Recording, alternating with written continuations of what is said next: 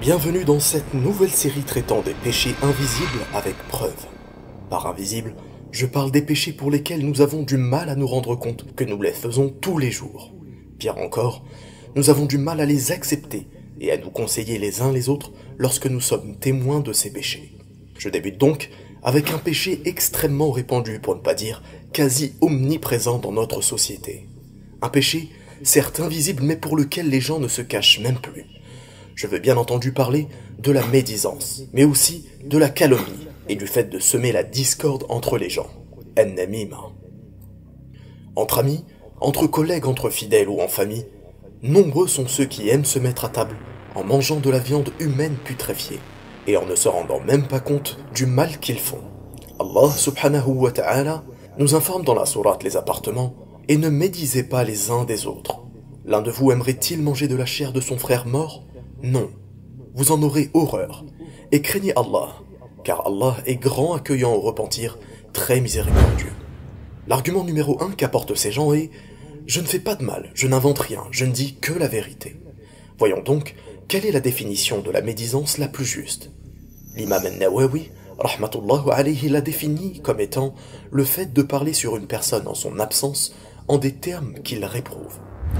Il ne s'agit donc pas de mensonge ou de vérité, mais simplement de parler d'une personne absente négativement. La calomnie, en revanche, représente de la médisance associée à du mensonge, dans le but de nuire à la personne. Exemple, comme le fait de mentir ou semer la discorde au sujet d'une personne pour obtenir des biens matériels, des faveurs mondaines ou une meilleure réputation, ou comme le fait de colporter des propos au sujet d'une femme dans le but de lui forger une réputation. Et ceci est extrêmement grave en islam. Allah subhanahu wa ta'ala nous informe dans la sourate Al-Qalam, versets 10 et 11, et n'obéit pas à aucun grand jureur méprisable, grand diffamateur et grand colporteur de calomnie.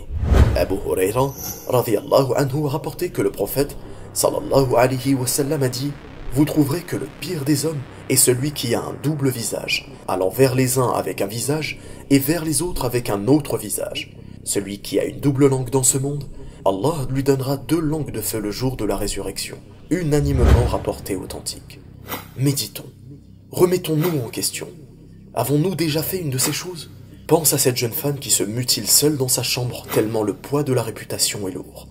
Pense à cet homme licencié après des accusations mensongères et qui ont divisé son foyer.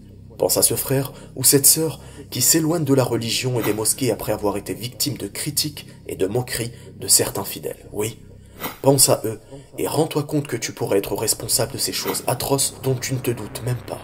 A très bientôt, Inch'Allah, pour le prochain épisode qui traitera du fait d'espionner et d'être indiscret envers son prochain. Barakallahu fikum, wassalamu alaikum wa rahmatullah.